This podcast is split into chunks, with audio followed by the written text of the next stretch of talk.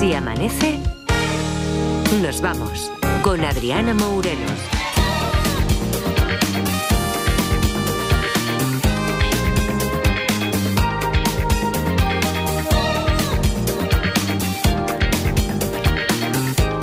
Cinco y cuatro de la madrugada, cuatro y cuatro, si nos estáis escuchando desde Canarias, si amanece nos vamos con todo el equipazo que lo hace posible. Pablo González a los mandos de la técnica, ahora mismo pendientes de las cámaras que nos vigilan Marta Centella y Eva Lorenzo. Por aquí Edgarita, ¿qué tal? Buenos días. Muy buenos días. Y Laura Martínez, hola, Hola, ¿qué tal? Buenos días. Aquí estamos todos en esta madrugada de 20 de diciembre. O sea que, digo yo una cosa, que igual en dos días Sí, nos ha tocado la lotería, Uh, es, es probable. ¿no? Sí, Yo- seremos millonarios. imagínate, ¿no? ¿Qué vamos a hacer? Bueno, no sé. Que no quiero ni pensarlo. Fue, madre mía, un- vaya vinagrera que voy a pillar si nos toca. Mira, el que está tan contento, tan contento todos los días, todas las madrugadas y siempre, aunque que sepamos no le haya tocado la lotería, es Luis Mi Pérez. Hola Luis, muy buenos días. Buenos días, gente. A que sí, que siempre tienes ahí como el ánimo bien. Sí, siempre hay que estar positivo. Y en cuanto a lotería, eh, una vez una de tres en la primitiva, o sea que de ahí no me pasa. Una de tres en la primitiva, Bueno, eso, sí. eso no está mal, ¿no? Ocho pavos. Bueno, sí, mira, mira. No está mal. No está mal. ¿Ves cómo es Fue- optimista? mira, ¿Ves cómo es- Claro. Edgar, fue para irme luego a la churrería de allí de la estación y Oh. pegarme un buen desayuno. Joder, ¿Ves? de mi Muy amigo bien. Jesús, en Ah, la ¿sí? churrería de la estación ¿En de serio? Rubí. Sí, sí, sí. Sí. Claro, que aquí os conocéis entre todos. Claro. Yo siempre pienso que con que con que toque el reintegro ya me vale, porque no con tal de no, o sea, ese es mi, ese es mi poco nivel de exigencia, ¿vale? Con tal de no palmar pasta, ¿no? Que por lo menos el reintegro y ya estaría. Bueno, todo preparado por aquí, pero es que, claro, lo dijimos antes, pero es que hoy desde Madrid, en vivo y en directo, el grabófono con el Garita. Yeah. En vivo y en directo, que tiene 200 años. Hombre, ya sabes que soy de naturaleza clásica, Sí, un poquillo, sí, un poquillo sí, a veces, para alguna cosa. Es que me ha recordado a los presentadores de los 70 y, y los 80, lo de ahora recién llegado de su rubí natal, el niño que recopila todos los sonidos habidos y por haber, con ustedes Edgarito. Ué. ¿Sabes como cuando presentaban a Nino Bravo? Eh, bueno, a Nino Bravo en los 80 ya no, en los 70. Eh, a ver, igual es que todo esto lo has hecho porque estás mencionando mucho a Nino Bravo Sí. y me temo que va a ir por ahí tu enlace. Eres oro, eres oro, Adriana, así es. Pues resulta que ayer Lazos de Sangre, mi programa Favo de los martes, iba dedicado al gran cantante. Y ya sabes que esto es un programa homenaje, Sí. los 10 presentes, ¿no? Sí, sí, sí, como a Rocío Jurado. Eso Lola Flores, pues donde todos recuerdan al ídolo. Pero igual ayer no se entendió bien lo de homenaje. Primero escuchamos a uno de esos presentadores de los que hablábamos, de los 70, a Fernando García de la Vega. Siempre que escucho Noelia me acuerdo de te quiero, te quiero. Siempre me acuerdo porque Noelia dice Noelia, Noelia, Noelia. Y de- te quiero dice te quiero, te quiero, te quiero. Bueno, bueno, sí, sí. Sí, Me ha recordado a Jordi Évole con, con Pau Donés, en Gloria esté, con el depende, sí. bonito, pues más o menos.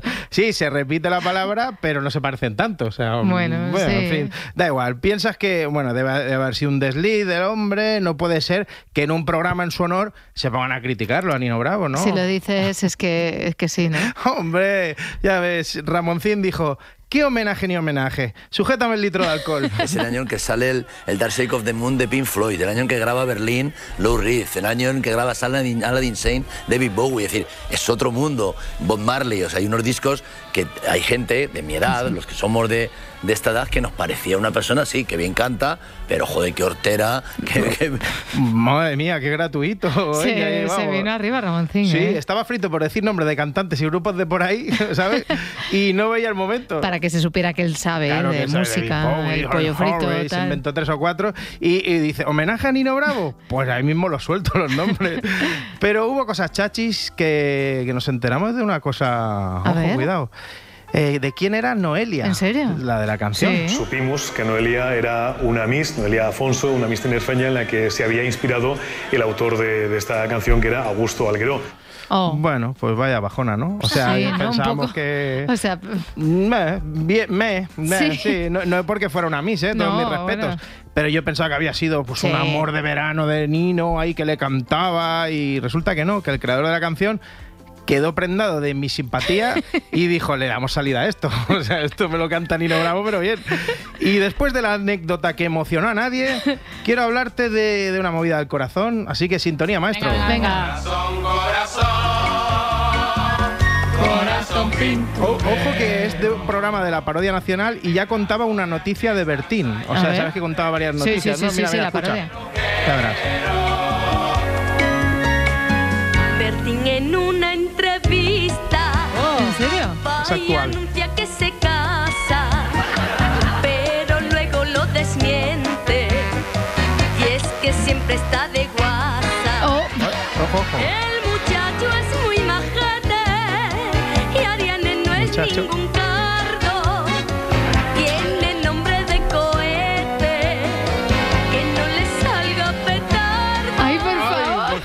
Vanessa Puñales. Por favor. Bueno, esto, bueno, Oh. como podéis comprobar, es, es 1997 Sí, claro, más o claro. menos.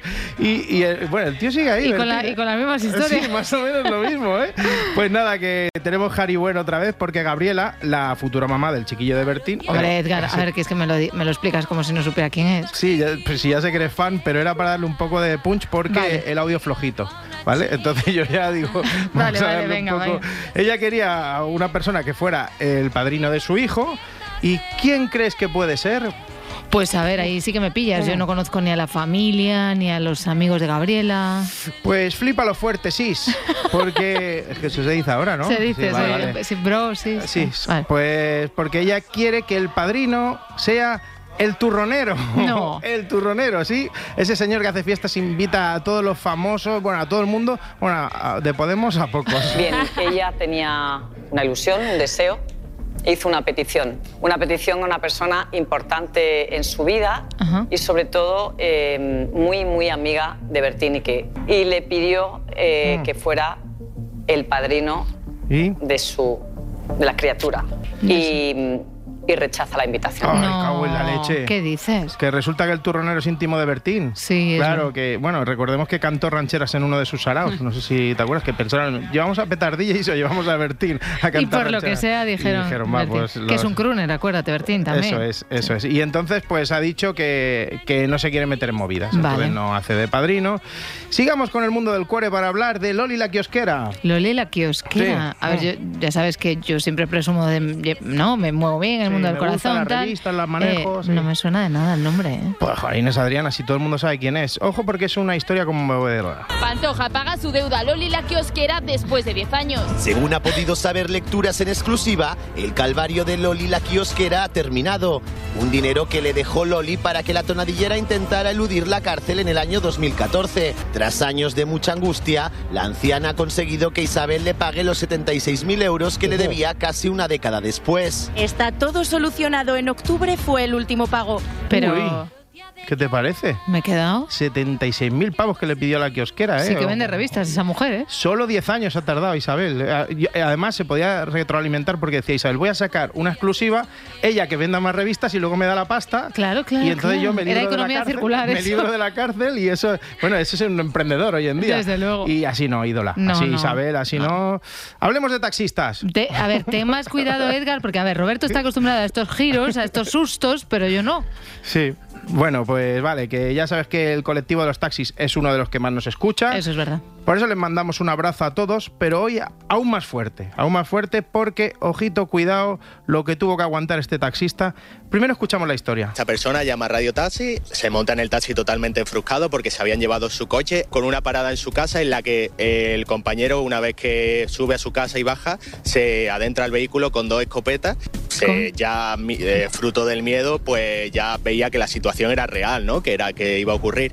Y se dirigía hacia el coche en el cual el compañero, con toda la templanza del mundo, pudo llevarlo hacia la policía, que él había llamado a Radio Taxi para avisar de que, de que llevaba una persona con munición y con dos escopetas. Ojo, ojo, porque a un yayo se le lleva el coche a la grúa y piensa, tengo dos opciones, mirar a ver dónde es el depósito, ir a buscar el coche, o presentarme en la comisaría y freír a tiros a los que se han llevado el, co- el coche, ¿vale? Y Vale. claro, en la vida hay que decidir y eligió la segunda opción. Mira, yo, yo que, que empatizo con nuestros oyentes, yo solo puedo pensar en ese taxista con el señor sentado ahí detrás, al lado, o al lado con las escopetas. Sí, sí, así era. Pues espérate que en cuatro al día lo entrevistaron. Totalmente. Lo que quería era matar a, a todos los policías porque le habían quitado su coche. ¿En qué Eh, momento viste las escopetas? En el momento que él me dijo que fue a su casa, nunca me imaginé que iba a salir con, con escopeta, con municiones, con O sea, tú todo. cuando él Ojo, sale ¿eh? de casa ya ves que viene armado. Total, Y se monta en tu taxi. Y se me monta en el taxi y venía su mujer detrás. A ver, a ver, ay madre mía, que le dijo a la mujer, sube Mariloli que vamos a hacer unos recaos y la mujer dice, ¿y esas escopetas? No, son para una cosa. claro. Bueno, por suerte todo acabó bien. Eh, bien es que no utilizó las escopetas porque lo impidió la policía. Vale, Vale, vale. Oye, que luego seguro que lo comenta Eva en Deportes, pero el Atleti empató con el Getafe. Vale, muy bien, pero, pero como bien has dicho, eso es para la sección de deportes. Ya, pero que haya empatado el Getafe tiene sus consecuencias más allá del fútbol. Que el otro día visitó la resistencia al delantero Borja Mayoral y hubo reto con Broncano. Ese campo impone. ¿eh? Eh, si marcas un gol, me haces un gesto. Así como de. Como, como de, como de ahora marques tres goles y rompa la racha, viene el cholo y me corta los huevos, claro. Ojalá, tío. Si empatáis, yo hago el programa una semana con la camiseta del Getafe.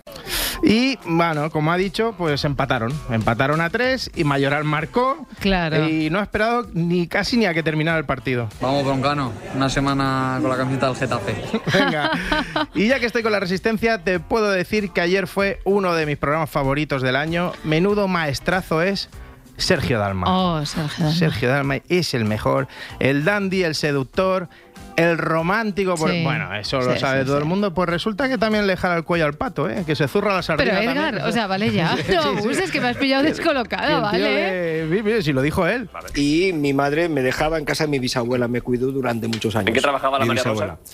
Mi madre trabajaba de zurcidora de piezas, ¿vale? Y mi abuela me cuidaba. Y, y recuerdo siempre a mi abuela, no te toques la chorrilla, no te toques la chorrilla que no vas a crecer. No te toques la chorrilla que no vas a crecer. Y así me he quedado. Se pone de pie y se ve que es chiquitillo. Claro, sí, es verdad que Sergio Dalma no es muy alto. No es muy Eh, alto. Es el mejor, es el mejor. Qué eh, bien lo cuenta, ¿eh? Sí, además el tío tiene anécdotas para, bueno, para contar que no te las acabas. Como cuando se pensaba que se le quedaban mirando porque lo reconocían, por ser famoso. Estaba Claro. empezando a cantar, aún no era muy conocido. Bueno, Dicen, pero la "Oye, melena, tal, claro. Estaba en la piscina y dice, oye, me están mirando todo el rato y yo creo que piensan que soy famoso. Y no era por eso. Yo estaba sentado allí en, como en una barandilla en el club de natación y, y en aquella época se llevaban esos tangas, bueno, esos bañadores Ojalá vuelvan, ¿eh? pequeñitos. A mí me gusta eso. Yo ¿eh? llevaba uno pequeñito de color blanco y pasaba un tío y me miraba y se reía. Claro. Pasaba una tía, me miraba y se reía y yo decía, y pasaba otra chica, "¿Pero ¿qué coño está pasando? Y cuando me di cuenta que tenía un huevo fuera. No. Oye, Eh, pero, pero, a ver, a ver, a ver. Vamos a detenernos aquí un momento. Eh, o sea, Sergio Dalma pensaba que lo estaba mirando porque ya empezaba a despuntar, ya era Sí, famosillo, porque cantaba ¿no? ya, Porque empezaba cantaba. con sus Hombre, versiones en italiano ya. La voz, la, voz- la voz Sí. de Sergio, que es característica. Claro, estaba ahí en la piscina y no. No, resulta que llevaba un, un bañador turbo de esos y se le estaba asomando el delfín. Como decía la canción, yo no sé. Ay, por favor, No, mira. yo por, por hacer. Ya, o ya, sea, ya por- está, porque vas a empezar a poner símiles y No. cosas de esas y no quiero. Mira, mejor vamos con, con la gente seria, ¿vale? Ángeles Barceló. Bueno, esto de la gente seria. Bueno, Yo bueno. estoy interesado por lo que pasó con el delfín. pero No, bueno. No, por favor, que Sergio. Vale, vale, vale, ya está, ya está, ya está. Que, sí, sí, sí, que a Ya Sergio está. Dalma se le asomaba una, Sí. una parte íntima y él pensaba que lo estaba mirando por famoso en una piscina y no era por famoso, era Ah. porque tenía ahí Sí. un, un testículo colgando, voy a decirlo elegante. explicar una cosa, pero no la voy a explicar. ¿Qué, qué eras tú la que miraba? No, no. no. no la voy a explicar, no la voy a explicar. Vale. Eh, a partir de las seis, si quieres Bueno, explicarnos toda- eso to- mejor. toda la actualidad viene muy, viene muy cargada. Ha habido Consejo de Seguridad de Naciones Unidas que ha sido todo un caos esta Ya. noche. Eh, hay pleno a las 9, empieza pleno en el Congreso de los Diputados con el primer cara a cara entre Alberto Núñez Feijóo y Pedro Sánchez. Está lo de la entrada del gobierno, ese 10% del SEPI en, en Telefónica. Es decir, que Mm. hoy tenemos para dar y para repartir. Y después en la parte magazine, a partir de las 10 de la mañana, dos cosas. Con Marte y con Manuel en el Rincón y en la Esquina hablaremos de la comida como elemento socializador, lo que nos gusta Ay. socializar a través de la comida aquí en España, hablarán ellos de esto. Y después, en el pretérito plus perfecto vamos a recordar el que fue el primer centro comercial de España, que fue el de la Vaguada. Anda, ese Anda. es el primer centro comercial Sí, de España. yo tampoco lo sabía. Vaguada, tampoco. Y que además fue diseñado por César Manrique, que yo tampoco lo sabía. Y yo tampoco, Pues qué ese es curioso. nuestro pretérito perfecto. Oye, muy bien, muy bien, muy bien toda la actualidad. Lo de la comida Tenemos me de todo. Y, fascina. lo- y luego ya os cuento comercial. lo, que, lo del delfín. Luego nos lo cuentas. Luego os cuento lo del Pero prometido, ¿eh? Prometido. En cuanto acabemos, Prometido. o sea, vengo un poquito antes de las seis, ¿vale? Que pongo una canción o algo, ¿vale? hasta Venga, ahora. hasta ahora. A ver, que, que Sergio Dalma es verdad que en la resistencia dejó momentazos como este del, del delfín o el pato o lo que fuera que le asomó. Bueno, que se, sali- se le salió el asunto. Se ¿vale? le Se, se le asomó, pero- se le asomó el pero, chiquillo pero ahí. cosas todavía. Sí, sí, además, eh, no sé si tú sabías que casi nace en Nueva York. Que casi nace en Nueva York, Sí, Sergio Dalma. sí, sí, lo que nos hubiéramos perdido, ¿eh? Ya, Sí, lo que- pero madre ¿cómo? mía. a ver, ¿cómo que casi nace en Nueva York? Pues que antes de que naciera él, eh, le salió a su madre trabajo en la ciudad que nunca duerme, en la gran manzana en Gotham. ¿vale? qué, qué- qué rabia, ¿eh? Ya, ya, da rabia, soy sí. molesto a veces, Sí, ¿eh? Soy molesto. Tú porque dices que sí, pero, Se defiéndeme o algo. defiéndeme. No, pero Bueno. hay, que, hay que tirar de, de tópicos para mm, darnos cuenta, escuchándolos a nosotros mismos, la rabia que da. Sí, la rabia que damos, ¿vale? La claro, gran yo lo- manzana. a lo mejor lo hago así, medio en bromilla, para que la gente que lo escucha dice, Se "Ay, quede mira, con la- que soy un, soy un tontaina diciendo venga. eso. Vale, bueno, pues eso. Pues nada, que la Resistencia quisieron recrear, eh, vamos a imaginar que, que el gran Sergio Dalma eh, sea neoyorquino. Vale, de repente, vale. si él hubiera nacido allí, y le pusieron una cadenaza de oro con el símbolo del dinero, una peluca y él hizo lo demás. Bailar de lejos no es bailar, es como estar bailando Es solo. él, ¿eh? Tú bailando en tu volcán y a dos metros de ti, ya tú sabes, mami, bailando yo en el polo. Por favor. una sola vez, bailar pegado como a Fire Fuego. Como a Fire. Como al Fire Fuego, pero, pero es que es grandioso este Es hombre. mejor, Menos mal que nosotros también tenemos buenas canciones.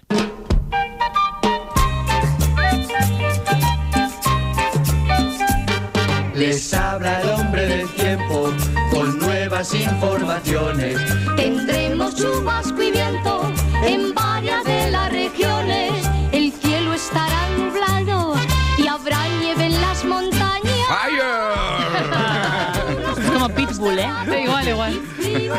Tiene el mismo peinado. Ay, Luismi, Luismi Pérez, ¿qué tal? Eh, buenos días de nuevo. Eh, traes siempre información de servicio. Eh, igual hoy vas un paso más allá, ¿eh? Porque nos vas a explicar algo que a la gente le perturba mucho, que es lo de las turbulencias. Pero bueno, pero venga, antes, antes, antes de eso, Sí, sí, sí. vamos con la previsión, porque pasa un frente que va a hacer bajar la temperatura, menos en el Duero y en el Ebro. Luego hay alguna lluvia dispersa esta mañana y cada vez más viento en el nordeste del país, ¿no, Luismi?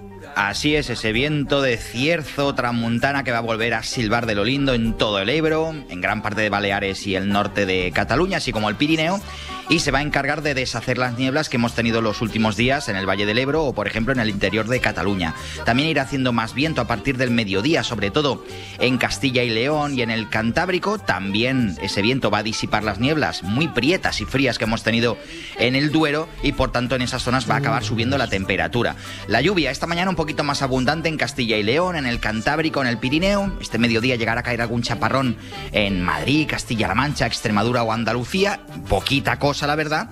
Y en Canarias vamos a ir teniendo cada vez más nubes y algunos chubascos poco destacables.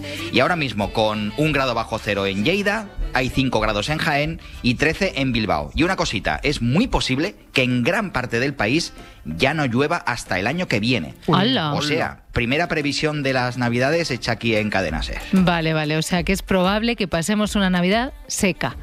Sí, en casi todo el país. Hay Vale, algún rinconcillo, sí, claro, sobre todo siempre, en Galicia, donde claro. parece que sí que tendremos algunos chubascos, pero el anticiclón se va a volver a echar encima los próximos días y dejando, pues eso, una coraza a las, a las borrascas. Vale.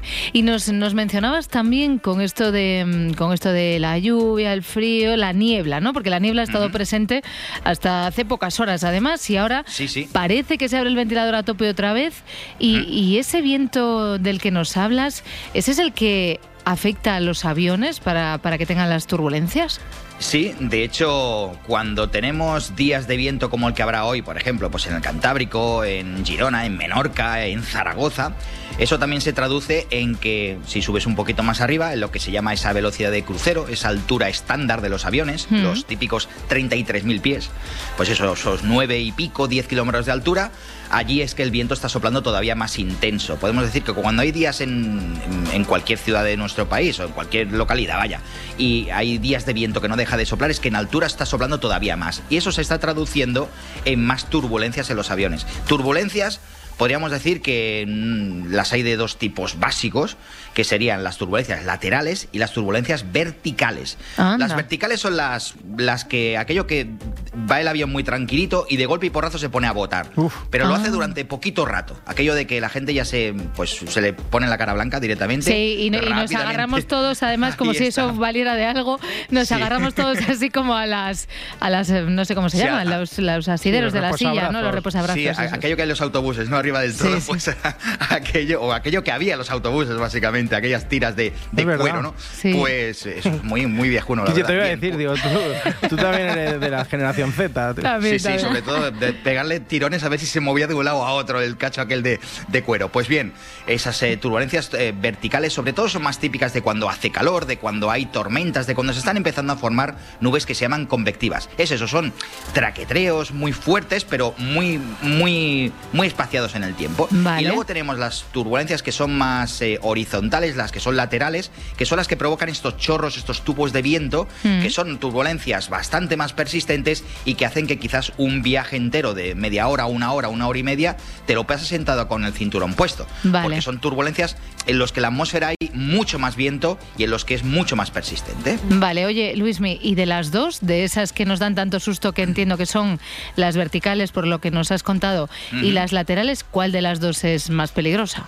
Pues mira, podríamos decir que no es ni una ni otra. Hay otro tipo de turbulencia, un tercer tipo que Carece esa de es la importancia, peligrosa. Luis Sí, sí, hay carece- No, a ver, las, las, las horizontales, claro, las horizontales hacen que los aviones tengan que buscar rápidamente alturas muy diferentes, donde haya menos tubo de aire. Las verticales te las encuentras de golpe, pero se capean rápido, a no ser que te metas en una zona tormentosa muy grande. También hay que decir que los aviones no se meten en zonas tormentosas, bordean todas esas zonas Ya. de nubes más desarrolladas. Pues bien, hay otro tipo de turbulencia que son las que produce lo que se llama el wind shear. El wind shear, la cizalla del viento, el cambio de viento.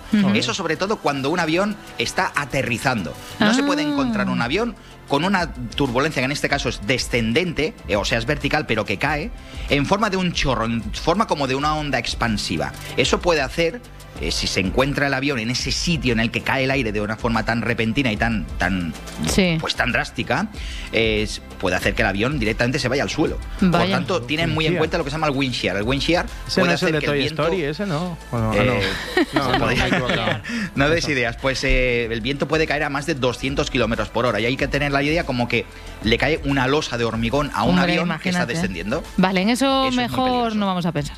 No, de No. hecho, los avi- ya la tecnología de la aviación tiene muy en cuenta las condiciones que tenemos de viento y cómo se mueve arriba y abajo, de lado a lado, Ya. y como sea. Ya. Luis Mi Pérez, pues nada, una, una cosa más que nos apuntamos, la previsión también la sabemos, que la Navidad va a ser eh, seca en la mayoría de, de nuestro país. Y nada, que nos encontramos mañana. Gracias, Luis Mi. Ahí estamos, que vaya bien. Gracias, adiós. Diccionario de Z. Es que me ha leído el pensamiento Pablo porque le iba a decir, Pablo, estoy pensando que como Edgar le ha llamado Z a Luismi, vamos a llamar a Eva. Eva Lorenzo, porque claro, es que a ver, hoy no es un día cualquiera, nos tiene... Nos tenía intrigados Eva, vamos a resolver una duda, es que vamos a descubrir de dónde viene la obsesión que tiene esta generación por decir literalmente. Así es. Hoy toca un poco más de jerga Z. Lo que el otro día sur- la duda que el otro día surgió de literalmente la resolvemos hoy porque Judy González, lingüista de Fondeo, dice que literalmente se utiliza sobre todo en el lenguaje oral y que al usarla para enfatizar cosas literales ha facilitado que recurramos a ella para dar más intensidad a frases que no lo son. Anda, vale. Me explico. La palabra literalmente se ha convertido en una muletilla para exagerar y muchas veces la usamos mal. ¿Literal o literalmente? Muchos jóvenes utilizan la palabra literal para ponerle énfasis a alguna palabra o expresión. Tiene su cabeza en Marte, loco, literal. O sea, quiere decir que literalmente su cabeza debe estar en Júpiter, en Saturno, en Plutón. Malazo, impropio. Si usas la palabra literal, debe ser para indicar que ocurrió así, tal cual como lo estás expresando. El problema es que la utilizamos de forma tan figurativa y al decirla tan a menudo eh, se ha convertido en parte de nuestro lenguaje diario, aunque la utilicemos mal y todo dependa del contexto. Por ejemplo, literal, me muero de hambre. ¿Cómo? ¿Literalmente te estás muriendo de hambre? Eh, no, solo tengo mucha hambre, pensé que era obvio. Entonces, si estás diciendo algo figurativamente, ¿por qué usas la palabra literal? Una palabra no puede significar lo que significa y su contrario. Por supuesto que tiene sentido, el sentido lo da el contexto. Las palabras son 20% su significado de diccionario y 80% contexto. Además, lo que está ocurriendo aquí no es un cambio de significado, es una hipérbole, una exageración, una figura retórica. Vamos, eh, resumiendo que, que lo hacéis por moda. No, hombre, no, por moda no. Es tan simple como que nos gusta exagerarlo todo un poco y de tanto utilizarla ya es nuestra muletilla de confi. Además, en TikTok se usa mucho para comentar en los vídeos de POF, que recordemos que son los que se expone una situación donde te sientes identificado como si fueses el protagonista. Vale, vale, sí. O sea, el clásico ese de soy yo literal, que no os quitáis de encima, ¿no? Efectivamente, es como todos los vídeos se suben interpretando tantas situaciones, es muy fácil identificarte con cualquiera. Aunque hay algunos tetas que son un poco boomers, digo haters de literalmente. Literalmente me dijo que no me quería. Literal. No hay que utilizar el literalmente en todo, no es necesario literalmente. Es que a veces utilizamos literalmente sin que deba de ser literalmente. Vale, vale, que ya nos ha quedado claro que la utilizáis para todo, que os da igual además hacerlo mal, ¿no? Porque Sí. es vuestra, ¿cómo se dice eso? ¿Muletilla? De confi. De confi, vale. Muy bien, pues yo creo que quedas encargada de hablarnos más pronto que tarde del en plan, ¿vale? Que ahí Hecho. eso sí que se ha convertido en obsesión. Yo pensaba que iba a durar poco, sigue durando muchísimo y no hay manera, ¿vale? Gracias, Eva.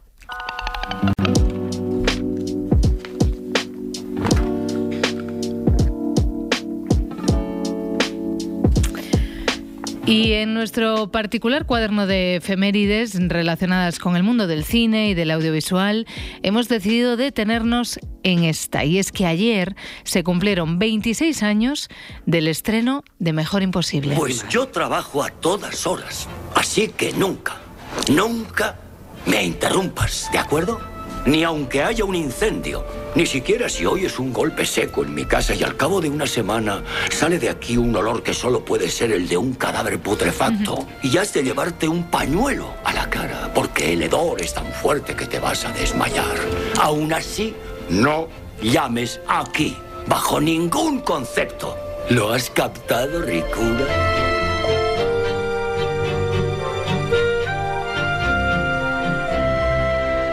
Se trata de una de las comedias más exitosas de todos los tiempos, gracias a la cual sus dos protagonistas, Helen Hunt y Jack Nicholson, ganaron un Oscar. Y hoy, gracias a Laura Martínez, nos vamos a centrar en la carrera de uno de ellos. Porque en todo este tiempo todavía, Adriana, no habíamos hecho un buen homenaje a Nicholson, un actor con seis décadas de carrera a sus espaldas y con el récord al mayor número de nominaciones al Oscar de todos los tiempos. Ha estado nominado en 12 ocasiones y ha logrado tres estatuillas. Es uno de los intérpretes más queridos y con mayor reconocimiento internacional y el primer papel que le abrió las puertas a ese Hollywood de focos, fama, pero también excesos fue Easy Rider. ¿De dónde son ustedes? De LA. ¿De LA? Los Ángeles. ¿Los Ángeles? De verdad. Cuando yo era joven quería ir a California, pero... Bueno, ya ven. Una película del año 69 con la que ya logró su primera nominación al Gran Premio de la Academia. Y en los 70, gracias a películas como Chinatown o Mi vida es mi vida, siguió sumando nominaciones a su larga lista. No sé si estarás muy interesado en oír algo acerca de mi vida. Sé que casi todo lo que he hecho jamás podría convencerte y que tú nunca probarás esa forma de vida. Necesito estar moviéndome. No porque busque nada en particular, sino porque yo quiero alejarme de lo que me disgusta. Pero fue sin duda en el año 75 con Alguien voló sobre el nido del cuco cuando el actor se consagró como uno de los más destacados de lo que se conoció como el nuevo Hollywood. Este es el, periódico, el periodo cinematográfico que abarca desde finales de los 60 hasta los 80, donde muchos cineastas como Coppola, Scorsese o Brian De Palma, a los cuales ya hemos recordado aquí, realizaron algunas de sus mejores obras, influidas además por otros movimientos europeos como la Nouvelle Vague o el neorrealismo italiano. Pero volviendo al Nicholson de, de Alguien voló sobre el nido del cuco. La suya fue una interpretación que le valió el Oscar, pero sobre todo el reconocimiento de toda la crítica y también del público. La película de Milus Forman, que radiografiaba la locura de una forma escalofriante, le brindó uno de los papeles más complicados de toda su carrera. A ver qué recibimiento me hacéis. Atajo de deficientes mentales. Un aplauso para el entrenador del equipo de baloncesto que vuelve para emprender la ofensiva. Estoy, eh, estoy contento de volver. Y nosotros nos alegramos de que haya vuelto. Gracias. ¿Hoy quiere descansar o prefiere incorporarse al grupo? Um, me, me encantaría incorporarme al grupo. Co- co- co- co- ¿Cómo te encuentras? Perfectamente, Billy. Me encuentro perfectamente bien. Me han dado una descarga de 10.000 voltios y ahora me encuentro lleno de energía. Y seguimos con grandes títulos. Año 1980 es cuando se estrena El Resplandor. Stanley Kubrick llevó al cine la novela de Stephen King, a día de hoy considerada ya una obra de culto, pero que en un principio no tuvo para nada una buena acogida. El público buscaba pues un terror más convencional, pero Kubrick, para sorpresa de nadie, creó una cinta mucho más experimental. Eso sí, la interpretación de Nicholson como Jack Torrance pasó a la historia. Piensas que su salud está en peligro.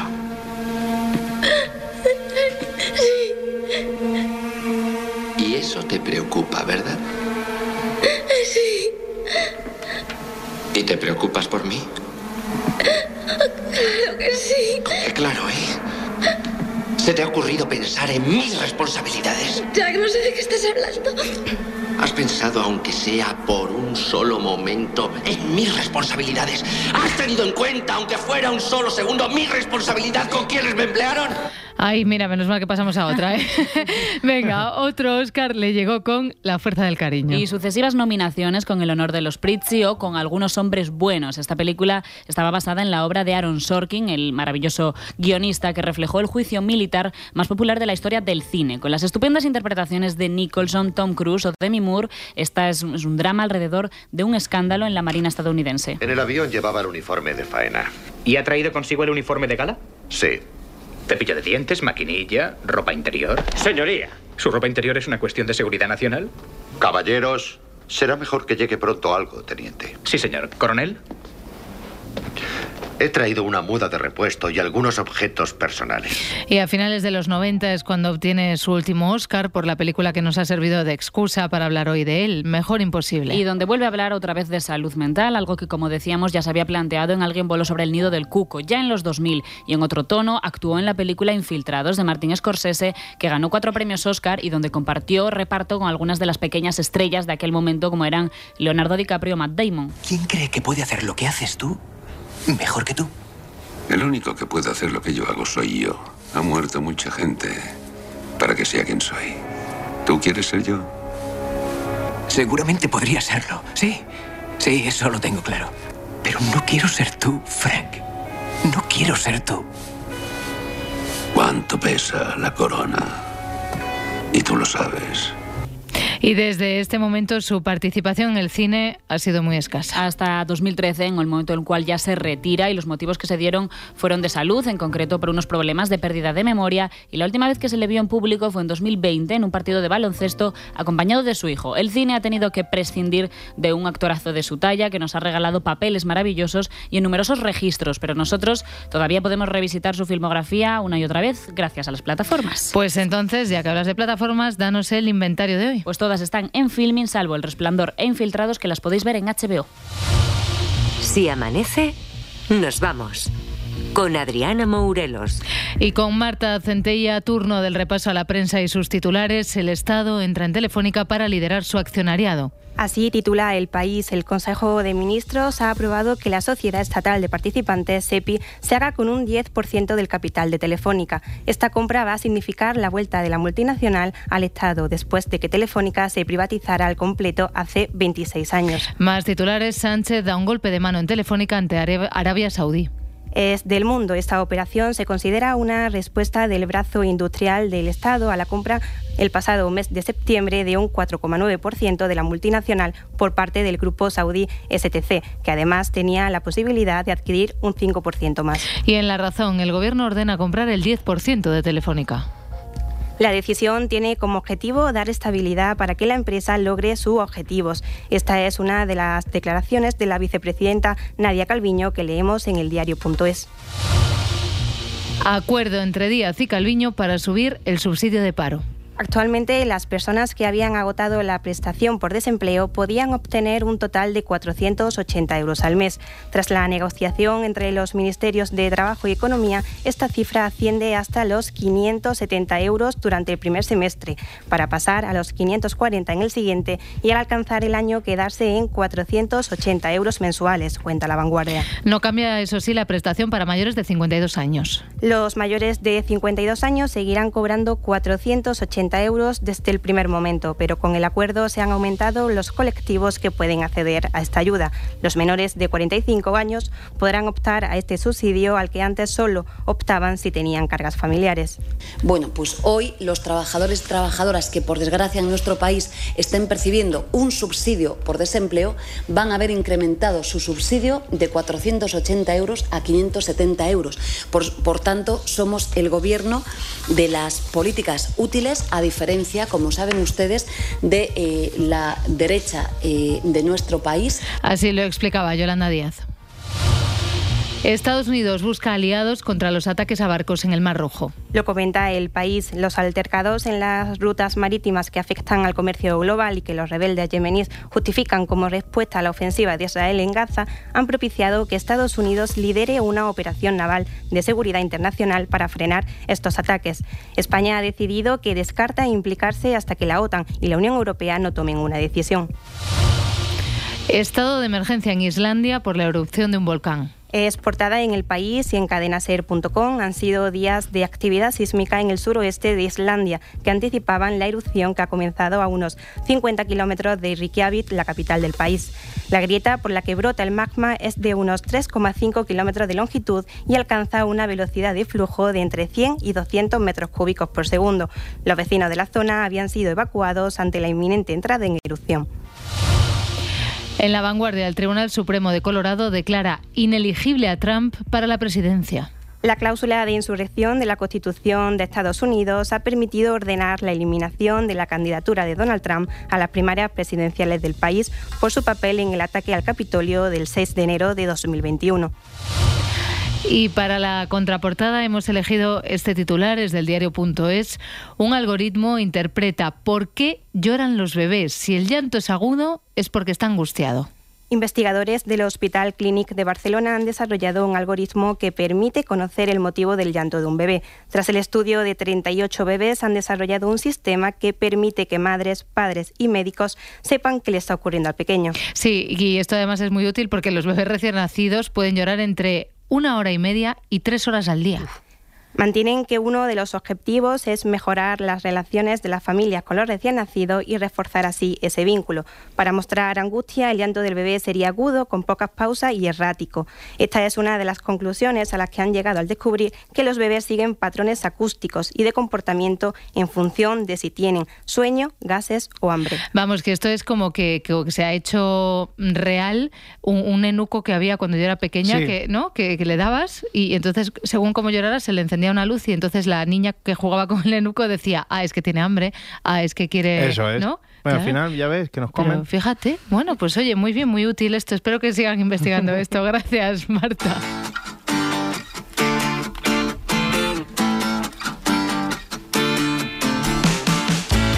Repasamos ahora la actualidad deportiva con Eva Lorenzo en la portada del diario As. Cross, quédate. Ancelotti está intentando convencer al alemán para que aplace otro año más su retirada. El club pretende que renueve hasta 2025. Y en las portadas de Mundo Deportivo y Sport, referencia a la ausencia de Pedri en el partido Barça- Barça-Almería de esta tarde. El jugador canario sufrió una nueva lesión muscular que le obligará a permanecer unas tres semanas de baja.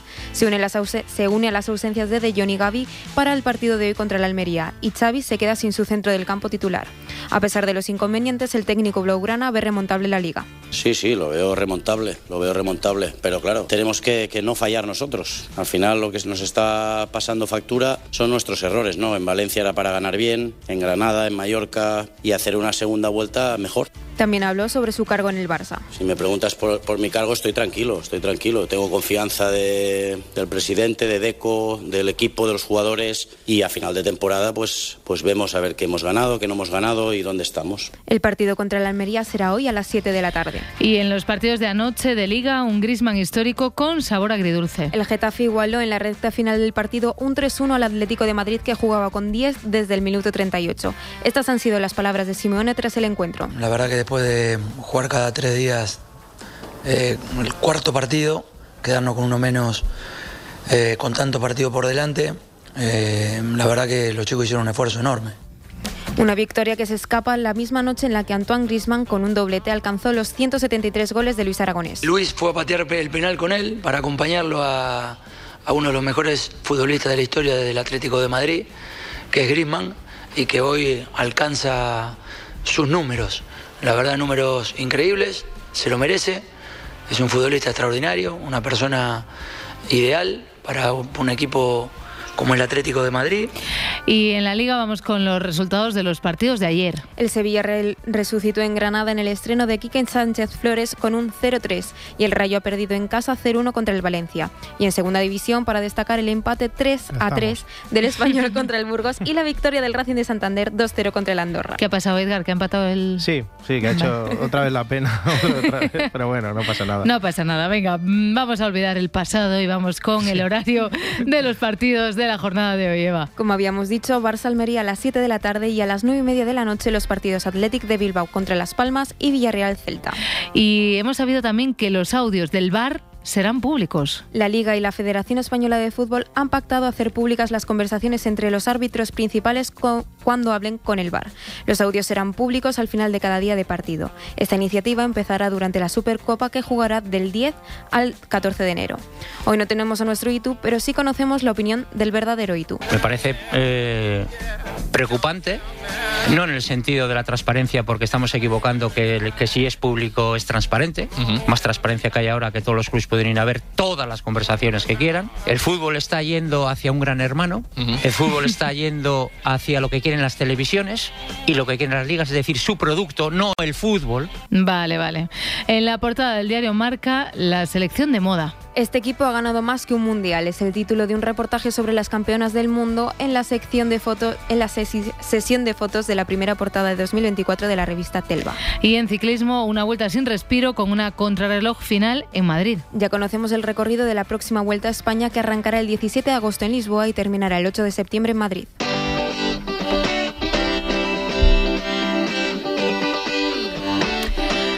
Segundo y último grabófono de este miércoles, otra vez Sí, con Edgarita. Otra vez, otra vez, vamos. Y me gusta esta hora, ¿eh? Me, me muevo guay aquí. Ahora, ahora hay más gente despierta y además puedo dormir un ratico más. Igual deberíamos cambiar el orden de los grabófonos. Ah, vale, pues por mí perfecto. Tú el primero. Vale, yo el primero. Y tú te encargas cada día de las portadas y de los detectives Junior el viernes. Eh, bueno, que me refería que yo estoy muy bien en el primero, o sea que mucho mejor. ¿Cómo voy a si ahora es, es Vale, todo vale. enredar? No, no, No, no, mejor vale, así. Pero como sé mucho de política, quiero Ah, vale. impresionarte con mis conocimientos.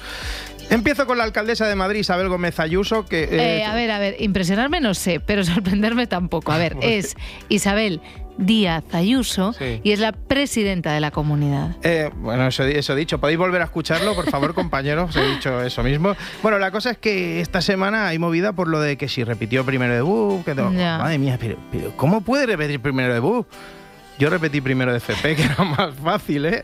De electrónica, que solo había que soldar el... Bueno, Pero claro, cada uno. Estoy contigo, Isa, a muerte, ¿vale? Además, eh, salió a dar la cara y a explicar lo tortuoso que fue su camino. Después me independicé con un sueldo de becaria, como siempre nos ocurre a los periodistas, y aunque pagué varias veces las tasas de doctorado, no pude hacer la tesis porque tenía que trabajar para pagarme una habitación, que este es el precio de la independencia, pero en este punto quiero reconocer la labor de la investigación y de los alumnos de doctorado por haber llegado mucho más lejos que yo. Nunca pretendí que me regalara ningún título, como tampoco tuve nunca un familiar o un conocido que me enchufara en ningún sitio, como todos, como uno más. Uf, ojo, ¿eh? Vale, vale, Ayuso vale. se independizó sí. con un sueldo de becaria y un doctorado. El que tengo aquí colgado. Joder, no, sí, siento la mongolés, siento la mongolés, pero es que no me puedo contener. Ya, o sea, me ya. viene ahí la rima y, Y te- tengo que si te viene la tienes que soltar. La tengo eh. que soltar, Mejor fuera que dentro. no ya, es-. Hay una cosa que no entiendo, es lo de que la gente ve mal que te enchufen en un trabajo. O sea, ha dicho. "No, a mí nadie me ha enchufado. Estoy aquí como los demás. O sea, yo no lo veo mal. A mí, a mí no me ha pasado porque la Dolo tiene cero influencias, pero a mí si me queréis enchufar en un sitio que ocurre poco y que gane muy bien, yo no voy a hacer dramas, ¿eh? O sea, Vale. enchufadme, ¿eh? Yo, Venga. soy, yo soy enchufable, ¿eh? Perfecto, de hecho que el currículum podrías poner Edgarita, siempre tan ético y tan estético. Eso es. Y altamente enchufable Y también, altamente- si quiere. Oye, vaya semanita destroyer que, que lleva tu coleguita Feijó, ¿eh? Albertiño. Bueno, Albertiño está, va fueguísimo contra Pedro Sánchez. Aquí lo tenemos picado y haciendo comparativas. El presidente del gobierno a veces es muy soberbio. Uy. Y por tanto no puede faltar al respeto ni al líder de la oposición ni al primer fuerza política en España. Si el señor Puigdemont quiere reunirse con el presidente del gobierno y le pide un orden del día para la reunión, le aseguro que lo tendría inmediatamente. Él y su mediador. Yo simplemente he pedido que me diga cuáles son los temas. Ah, hay pique, eh, hay Es- pique. pero estoy con él a muerte. ¿Ah, sí? Estoy con él a muerte. Si, si se va a una reunión, que sea con los temas que hay que tratar. Que yo me conozco ya esas reuniones que llaman brainstorming, lluvia de ideas, ¿vale? Ya. Que, que la traducción es que el jefe te va a contar mil batallitas de cuando era joven. O sea, Eh, va- eh, a ver, Edgar, eh, no- que luego lo escucha. O sea, quiero decir, no, No, no no, te estarás refiriendo a Roberto, a nuestro jefe. No, pero sí a Luis Ramírez, mi jefe en Ficosa Internacional cuando yo era tornero fresador. Edgar. Uy, espera, lo de las querellas y eso, eso es broma, ¿no? Eso se dice en la tele, ¿no? A ver, sal, va, déjalo, sal rápido de este lío, venga. Pues que Feijó está como, está como de culo de ir a la reunión, pero claro, la hemeroteca hace más daño que un uñero en el dedo pulgar. Alberto en 2020. Bueno, hombre, a mí si el presidente del gobierno me convoca en Moncloa, le puedo asegurar que voy. Si el presidente del gobierno me pone un día para ir a Moncloa, salvo que esté en una unidad de cuidados intensivos, yo asisto. El señor Sánchez es mi presidente de gobierno. Yo no estoy de acuerdo con él, ni con lo que hace, ni con sus coaliciones. Pero si el presidente Sánchez me llama para acudir a Moncloa, yo desde luego estaré en Moncloa a la hora que el presidente Sánchez me cite, porque es mi obligación. A la hora, ¿eh? Bueno, a la veas, hora, a la hora que donde sea, sea, donde donde tú digas, 2020, claro, estamos en 2023. Ya ha cambiado, ya no es Bueno, mi presidente. No, de momento no. Ha habido teatrillo y sabes lo que pasa aquí. Hombre, que si hay teatrillo, pues aquí en el Se Amanece se aprueba, se valora. Eso es. Además, teatro del bueno, que diría un gran pensador portugués. Uriol Junqueras eh, visitó el programa de Ana Terradillos para una entrevista. Sí. Y en lugar de irse después de la charla, como hace todo el mundo, se quiso quedar a la mesa de debate a, a ver qué comentaban sobre su entrevista. Eh, tenemos que comentar todo en mesa ahora. Si quiere, puede, le dejo ahí que se siente en el silloncito. En la mesa no. Y hablamos todo. Ah, en la mesa, bueno. La mesa no está prevista aquí las entrevistas. Oye, ¿Quiere se sentarse usted en la mesa? Sí, y os oigo. ¿Puedo ir? Bueno, bueno, bueno, esto es que venga, claro que sí. Este es el directo. ¿Dónde le sentamos, Dani Fernández, solo. al señor Junqueras? A mi lado, aquí. entre, entre Esther y, y yo. Venga aquí, señor. Vamos a poner una... Mira. Venga. Vengo yo a buscar la silla. Ah, Aquí. que, que iba él por la Estamos- silla y Estamos todo. improvisando, ¿eh? Pero Estamos totalmente. Todo, ¿eh? en una realización. Luego la gente dirá, no, aquí, Que se aquí, ponga aquí, aquí. entre... Sí. Venga, Venga aquí, aquí, ¿Eh? aquí. Bueno, eso es. Eso Ah, madre es. Bueno, mía. eh, Se acepta como teatrillo, Claro, ¿no? Pues ahora, vamos, ahora usted y yo eh, vamos Sí. a escuchar lo Va. que, lo que dicen los lo contertulios. Yo, yo sonreiré. Que saben y- mucho y son muy interesantes. Javier Intentaré, Casqueiro. intentaré poner cara de póker. Madre bueno, mía, madre mía, o más sea, ¿cómo ha preparado que la lucha esto? libre. Más preparado que el pressing catch, madre mía. Pero, pero parecía que era como espontáneo. Que sí, que sí, no, venga, me quedo, venga, cuando dame una dices- silla. Cuando dices tres veces esto no está preparado. Sí, esto es mm, improvisado, esto es improvisado. Además, eh, que va a felicitar la Navidad a la Peña porque se lo propone Terradillo. Le va a felicitar a Sánchez la Navidad con un mensaje. No, no creo. No, no, no, no creo porque no, no tengo esta costumbre, ah, ni, ni, ni la he ejercido nunca, ni él tampoco. A Puigdemont tampoco. Ah, tomo, le tomo la palabra y les mandaré un mensaje al uno y al otro y les diré que se lo mando porque usted me lo ha aconsejado. Eso es lo que quería. Gracias. ¿eh? Están enamorados, Merche. Esos dos están enamorados. Aquí hay amor, ¿eh? Aquí hay amor. Ay, por favor. Bueno, amor, o de repente son los más mejos, que decimos los de la generación Z. Los más mejos, Sí, los de la generación Z de Z de 44, 44 años. Sí, eso es. Oye, no sé por qué dice la gente que, que el Senado no vale para nada. ¿Lo has escuchado, no? Que lo dicen. Sí, lo dicen tal, el Senado que lo quite, ¿no? Hay mucha gente. Solo es para el trinque, que hay que suprimirlo. No puedes suprimir eso, porque entonces nos hubiésemos perdido este ayuquen de fuego de Nadia Calviño a Alicia García. Muchas gracias, eh, señor presidente. Me resulta un poco complicado responder, dado que usted ha utilizado un batiburrillo, eh, una empanada, que a lo mejor refleja la empanada mental que tiene con respecto a la situación de la economía española. ¿Cómo, cómo, cómo? ya la hemos empanada, liado, ya la hemos liado. ¿Qué, hemos qué- liado. qué pasa ahora? Nada, que yo quería dedicar todo el grabófono a la actualidad política, pero Sí. ha dicho lo de la empanada y me ha entrado un hambre que, que me estoy mareando. A ver, bueno, a ver, son las 5, a ver, 5 y 52, 4 y 52 en Canarias, bueno, yo qué sé. Bueno, a ver, que sí, que te puede entrar un poquito de hambre hasta ahora, no pasa claro. nada. Y hablando de empanada, ¿cómo sois los gallegos? A ver, ¿Cómo ya los- estamos. Y no solo los gallegos, los descendientes de gallegos y los descendientes de descendientes de gallegos A ver, también. eh, Edgar, por ahí no, bien no, por ahí vas mal. Pero si, no, no, si lo estoy diciendo para bien. Ah, o sea, bueno, no yo me libre no de sé. meterme yo con alguien, primero porque soy un cobarde y segundo porque allí me da muy bien de comer y entonces ahí tienen mi bendición, ¿vale? Vale. Pero claro, Nutriman, el superhéroe nutricionista de Y ahora son soles, metió la pata. Oh. Metió la pata. Aquí tenemos a una gallega indignada con las empanadillas como entrante navideño. ¿Qué es lo que ponemos? Que si empanadillas, que si. Bueno, luego aquí hay muchísima fantasía en los canapés. Unas empanadillas de aperitivo Nochebuena. ¿Empanadillas? ¿Tú de dónde has salido? Empanadilla argentina. unos. Una empanadilla, dice. Pero vamos a ver. Pero una empanada buena gallega de, de entrante no te comías, una empanadilla argentina, vamos, Bueno, hombre. una empanada. Empanada gallega. Sí, o pero- gallega. Pero una empanadilla de esto que me ha traído. Una empa- Bueno, pero empana- es que- me ha encantado, se ha, bueno. se ha puesto un poco Empanadilla- Sonsoles. Empanadillas. Empanadilla, que- que- se ha mordido el nudillo y todo. Primero compara las empanadillas con la empanada gallega y luego dice que, que eso, que, que las empanadillas son un perfecto entrante para Ay, la mira, Navidad. basta, ¿eh? Que- pero, pero, pero, ¿qué dice este señor? Nutriman, por Dios, no te la juegues delante de esta gente que de entrante te pone la mitad del océano en Navidad, te pone todo el océano ahí. Pero es que, claro, eh, me indignó, me- o sea, hasta, hasta, a mí ¿Hasta me indignó, sí, sí, me indignó, porque mira lo que dice que hay que poner. Todo lo que comes lo pones en un plato, la mitad debería ser alimentos de origen vegetal, un cuarto proteínas y un cuarto hidratos de carbono de buena calidad. ¿Pero perdona? Sí, en Nochebuena dice que la mitad verdura y la mitad hidratos. Vente a cenar a casa de la Dolo Nutriman, que de primero te pone sopa con torrenos, con polvorones, gachas, migas, morteruelos, zarajos, morcilla de Burgos y un cocido maragato y luego ya vamos viendo, ¿vale? Mira a ver si encuentras ahí el 50% vegetal, amigo. No ¿eh? lo veo fácil, no lo veo fácil, está difícil, sí. Sí, sí, sí. sí. Oye, eh, Sonsoles estaba, estaba juguetona, ¿eh? Ah, sí. tenía, tenía ganas de guerra. empanadilla. Estaba, estaba- que te mete con la empanadilla, te voy- te voy a decir la empanadilla con la empanadilla. que me- Bueno, hizo también un jueguecito de palabras que, bueno, Hombre, ya sabes, ya bueno, sabes. que en el Se Amanece se aprueba. Pues si la Navidad no es una ocasión especial, que lo es. Claro. Pues hijo, un cumpleaños. Un cumpleaños. Este es cuando. divorcio. Un divorcio. Cada uno celebra lo que quiere. Pues tienes razón, ¿eh?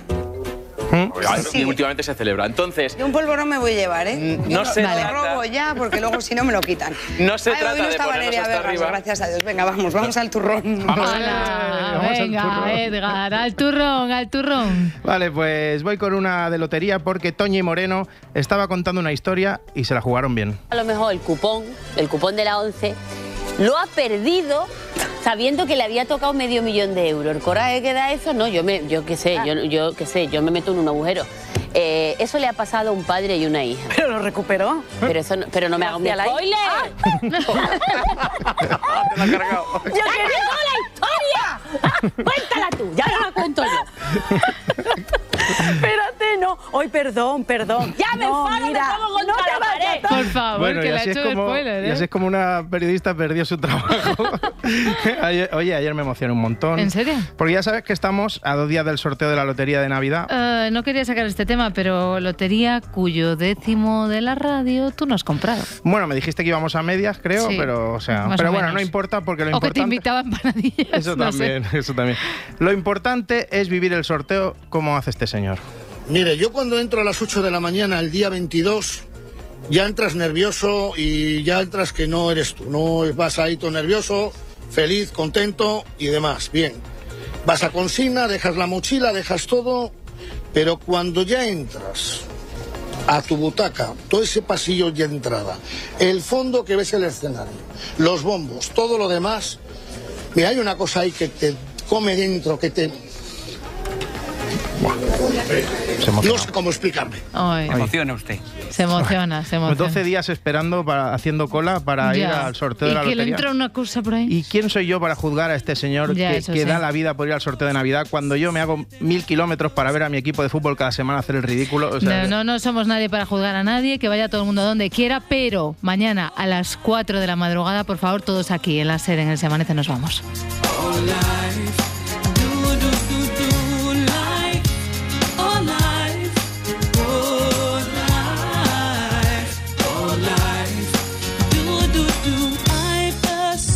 Superstitious girl. I'm the worst in the world. Never walk under ladders. I keep a rabbit's tail. I'll take you up on a dare. Anytime, anywhere. Name the place, I'll be there. Punching, jumping, I don't care. My whole life, oh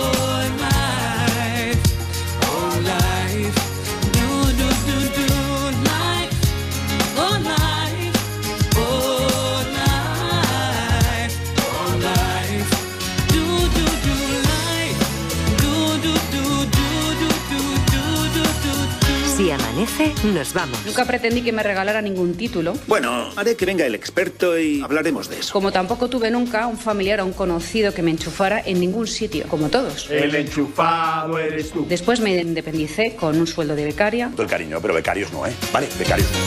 So after all said and done, I know I'm not the only one. Life indeed can be fun if you really want to. Living out your dreams ain't as easy as it seems. You wanna fly around the world in a beautiful balloon. I, oh life,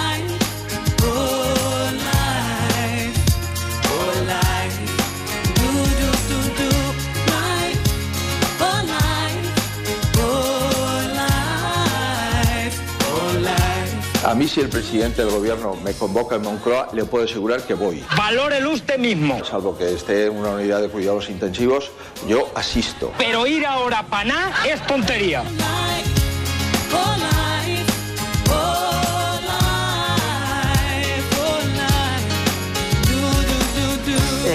¿En qué momento viste las escopetas? En el momento que él me dijo que Dos escopetas tengo. lo que quería era matar a todos los policías porque le habían quitado su coche. Pero es que eso es un delito. Totalmente. No, no nos equivoquemos.